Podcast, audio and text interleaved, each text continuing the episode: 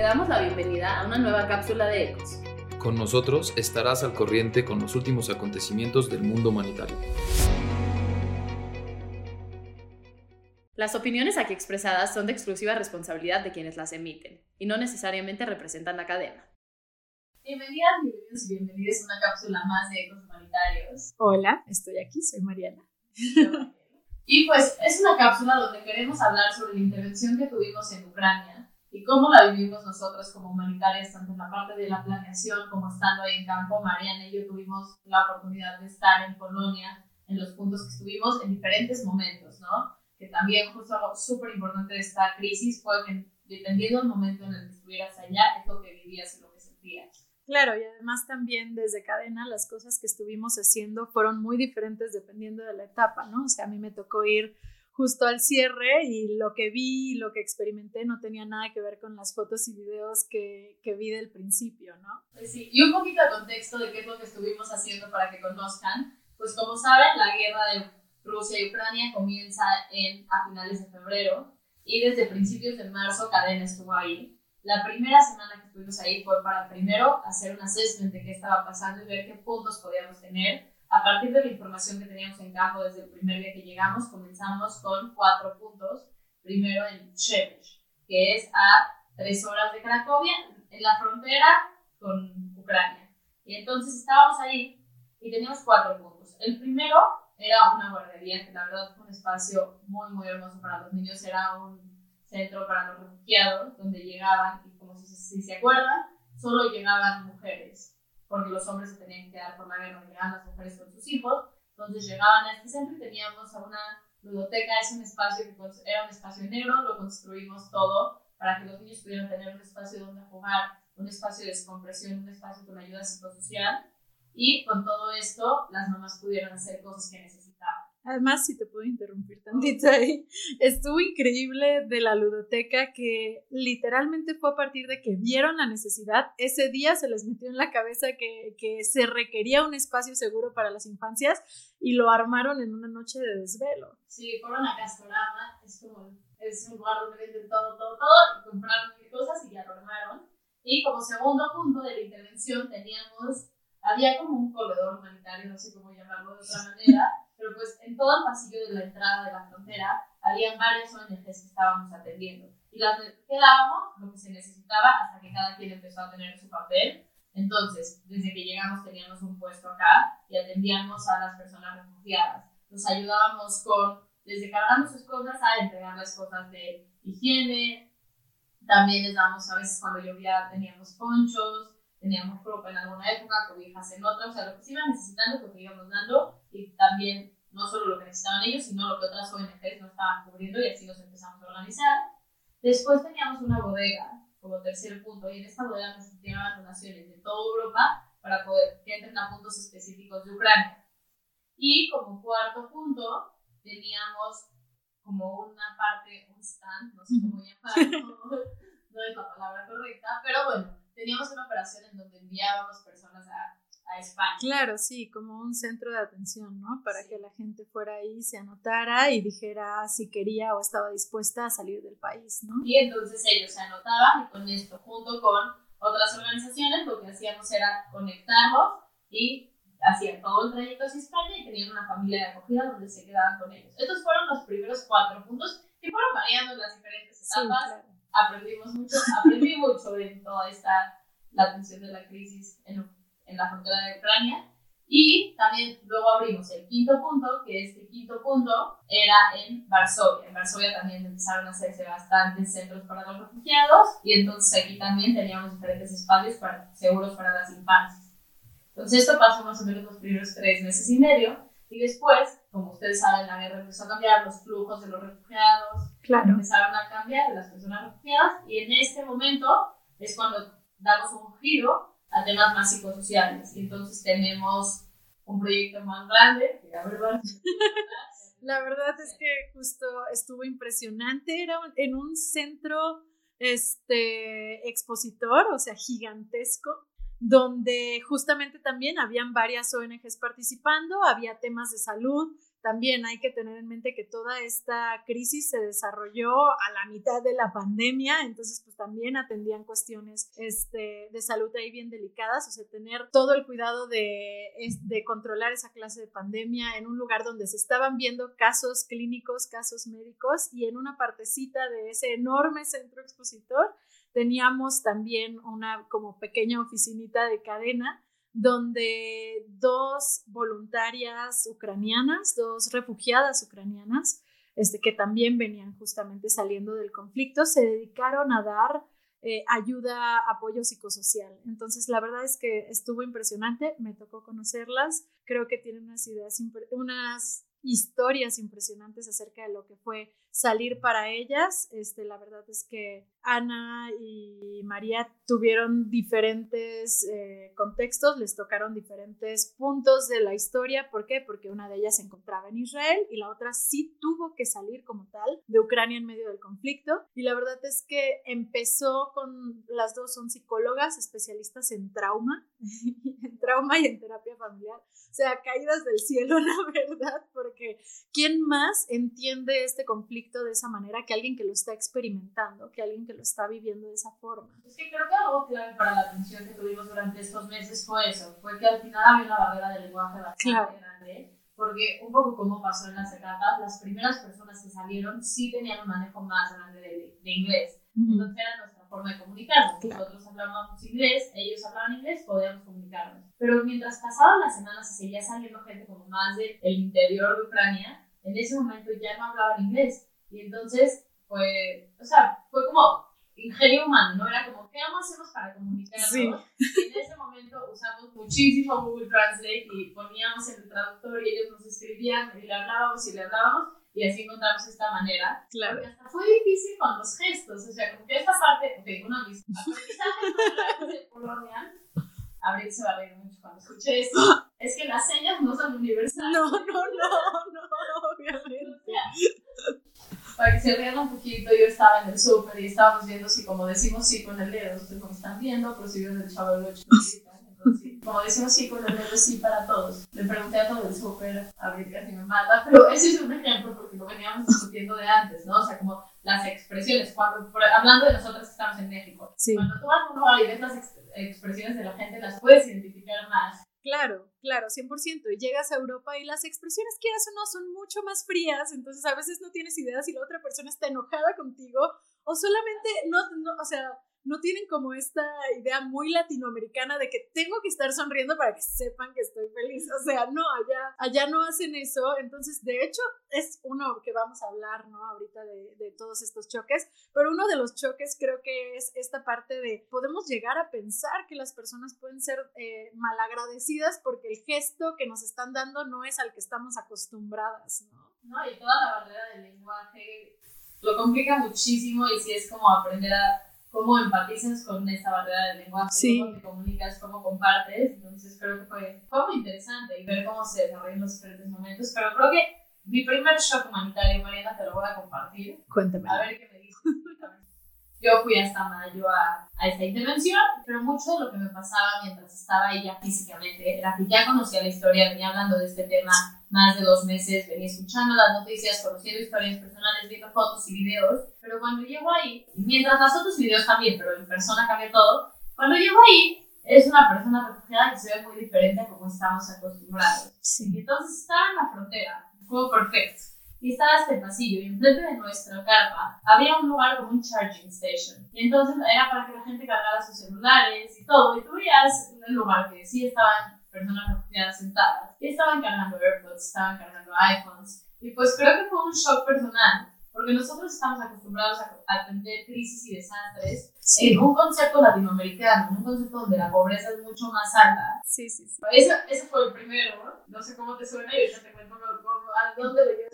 La verdad es que me identifico totalmente. Creo que uno de los temas que más me llegan, o sea, hay muchos temas, ¿no? Que, que me intersectan, el de violencia de género es uno que que me aborda totalmente, pero la migración es un tema que desde que tengo memoria me ha interesado, pero evidentemente el único contexto al que he estado expuesta es al de migración latinoamericana, o sea, esa es la migración que conozco.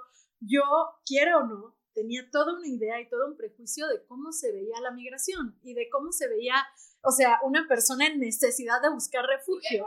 Está diciendo, ¿no? Porque cuando vemos, ya tenemos el cómo se debe de ver una persona que está en esta situación. Sí. Y entonces tienes un target, tienes una imagen, y si no lo cumples es bastante complicado. Sí, sí merma completamente como la disposición que tú tienes de ayudar, ¿no? Porque sientes, no lo necesita tanto, tal vez, o sea...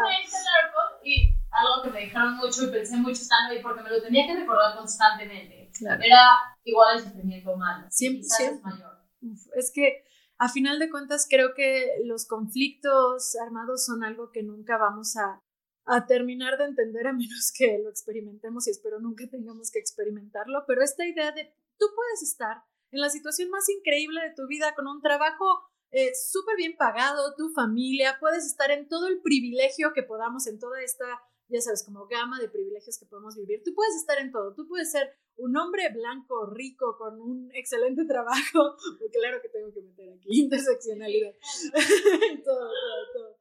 Este, tú puedes ser este, o sea, este señor, y, y te lo digo porque me tocó conocer a estos señores, y estaba, o sea, y de repente un día tuvieron que despertar e irse a España sin un peso. O sea, perdieron todo, todo. Perdieron su casa, tenían videos de cómo sus casas estaban en llamas o estaban en ruinas, ya no tenían nada a dónde regresar.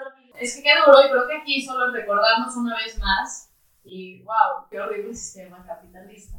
o sea, pero es como el capitalismo está en nuestra cabeza y como toda esta parte material de, ah, el iPhone del sufrimiento humano, claro que no. Sí, Seguro te da más facilidades, que eso Claro. es importante decir. Sí. Sí. tener estas cosas te da más facilidades, pero el sufrimiento humano sigue ahí. Y algo, recordando esto, y es que me estoy sintiendo en ese momento, Sí. como algo que me decían mucho era, cuando estamos pensando en dónde impactar, dónde es un lugar, Ujú. que realmente tengamos este impacto más fuerte, era como cuando cruzas la frontera hay un shock muy grande. Sí, Pensemos en este momento en el que las personas al cruzar una frontera están dejando su país, están dejando su casa, están dejando su familia. Y entonces las fronteras es un lugar donde verdaderamente la asistencia humanitaria se necesita. Sí, sí, sí, y la verdad es que coincido totalmente con estas, eh, con las psicólogas con las que llegué a, a platicar y a convivir, justamente lo que me contaban es que la gran mayoría de las historias lo que compartían en común era este trauma, es un trauma. O sea, a final de cuentas, el tener, es un contexto bien diferente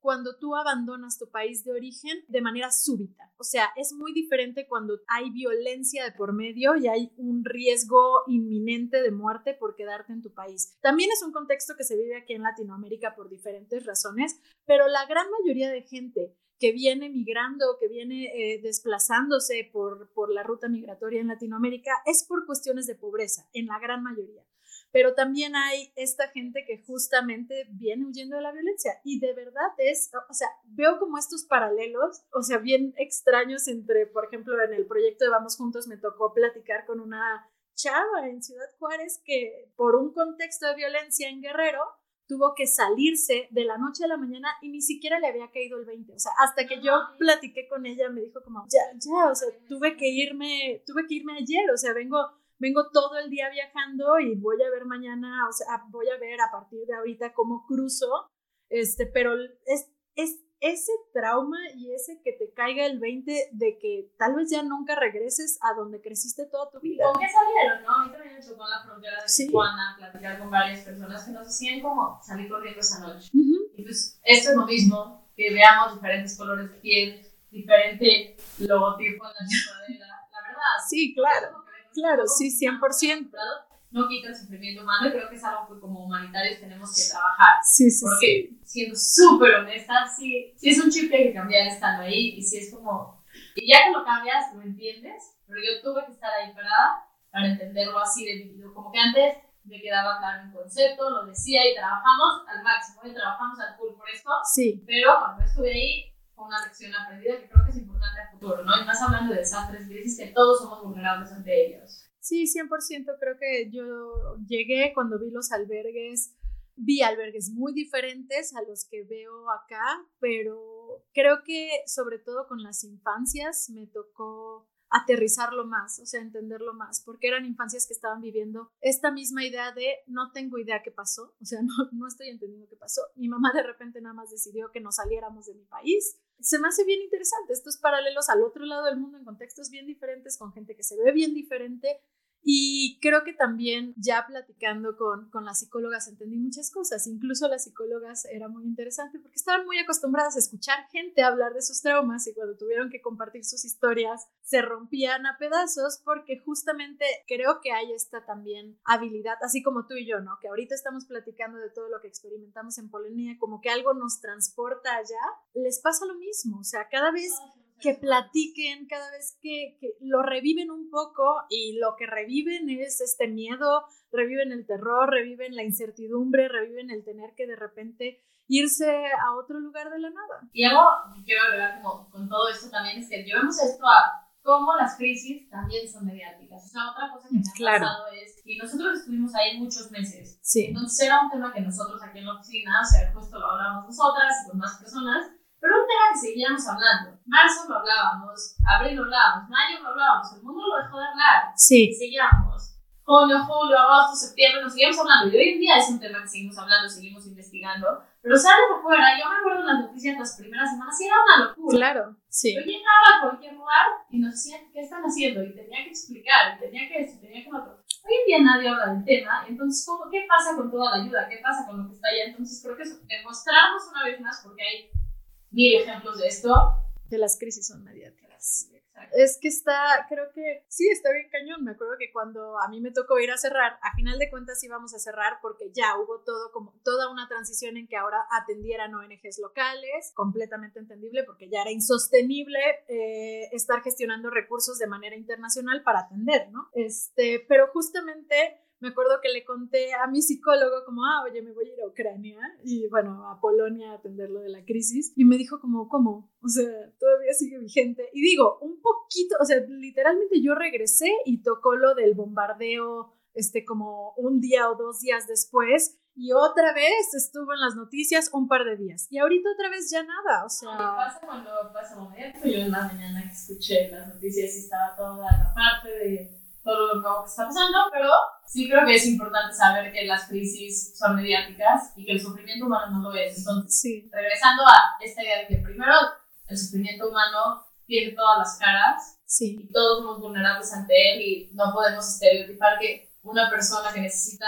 la asistencia se ve de esta manera, creo que es muy importante. Pero la segunda es que una crisis, aunque no salgan los medios, es una crisis que tenemos que seguir atendiendo y eso no determina su importancia, o sea, claro. al contrario, yo creo que a veces hay cosas que a nosotros nos han pasado, desastres enormes que nunca nadie se entera, sí. enormes que no están ahí. Sí, o incluso estos desastres que a la, o sea, la percepción como mediática son chiquitos, pero justamente aquí en cadena lo tenemos clarísimo.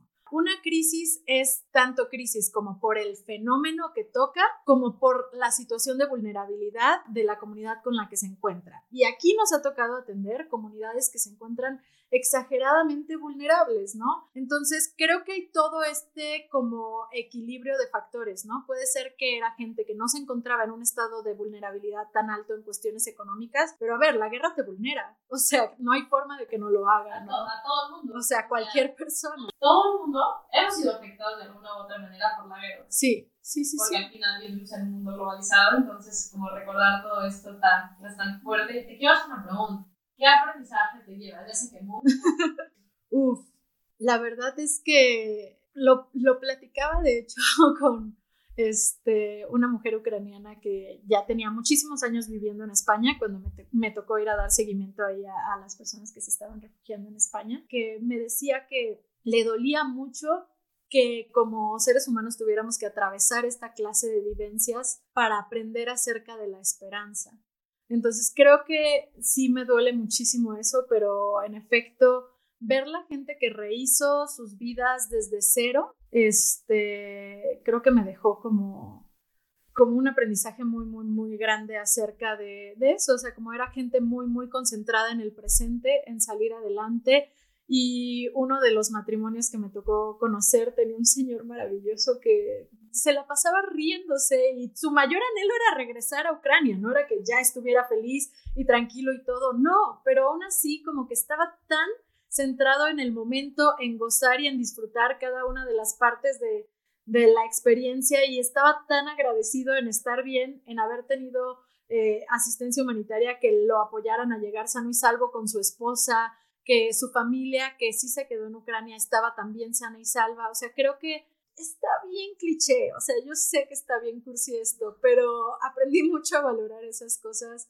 que doy por sentado. Mi familia, un techo, un hogar, calma, la certidumbre, o sea, el tener un horario laboral, el, o sea, hace algo que no estamos tan acostumbrados a valorar. Sí. Hablamos de valorar cosas, hablamos de familia, amigos, pero la certidumbre creo que es algo que se puede perder en nuestra. Sí, sí, sí, 100%. ¿Tú qué aprendiste, Rack? mi aprendizaje principal, y me lo he llevado desde ahí a todas las intervenciones que tuve después y todo el trabajo que hago todos los días, es esta parte que no le podemos poner un solo rostro al sufrimiento humano sí. y que son todos y que son muchos y que son diversos y como que no lo podemos juzgar por ahí. Pero creo que algo que ahorita estaba leyendo y es esta parte de que yo siempre digo que estoy en una balanza entre la esperanza y la desesperanza sobre qué va a pasar en este mundo. Pero justo con todo este contexto judío, regresar a Polonia, la última vez que yo había ido a Polonia fue a la Marcha de la Vida. Y mi familia me trajo Weintraub, viene de Polonia. Y entonces regresar a un contexto donde mucha gente está ayudando y donde todos están buscando la manera de hacerlo, aunque sea una guerra, me dice que como humanidad estamos dando un salto muy grande. Y entonces para mí poder estar parada ahí hasta que es sí. como cuando pierdo la esperanza un poco de todo este mundo crítico, si regresara, no importa, hace muchos años era muy diferente la situación en la que estábamos parados ahí como judíos, sí. o no solo como judíos, o sea, como, como, perso como personas afectadas, sí, personas claro. afectadas porque los judíos no fueron los únicos Claro. en la Segunda Guerra Mundial. Entonces era muy diferente lo que estábamos haciendo ayer a lo que estamos hoy, entonces pues, Sí, me emociona, me avanza, me da un poco de esperanza, entonces estas dos cosas. qué bonito. Sí, creo que a final de cuentas, con todo y con que no era el contexto que esperábamos, nos quedó mucho como este sabor de esperanza después de la intervención. Y pues bueno, gracias por escucharnos, les vamos a enseñar algunas fotitos, videos para que conozcan lo que hicimos, cómo estuvimos. Sí, mucho, mucho que compartir. La colonia con vampiroquis están de... Uf, sí, son muy, muy, muy buenos. Bueno, Pues bueno, gracias, gracias por acompañarnos. Les esperamos en la próxima cápsula. Esto fue una cápsula más de Ecos Humanitarios. Nos puedes encontrar en Instagram como arroba ecoshumanitarios y si quieres más información entra a ecoshumanitarios.com.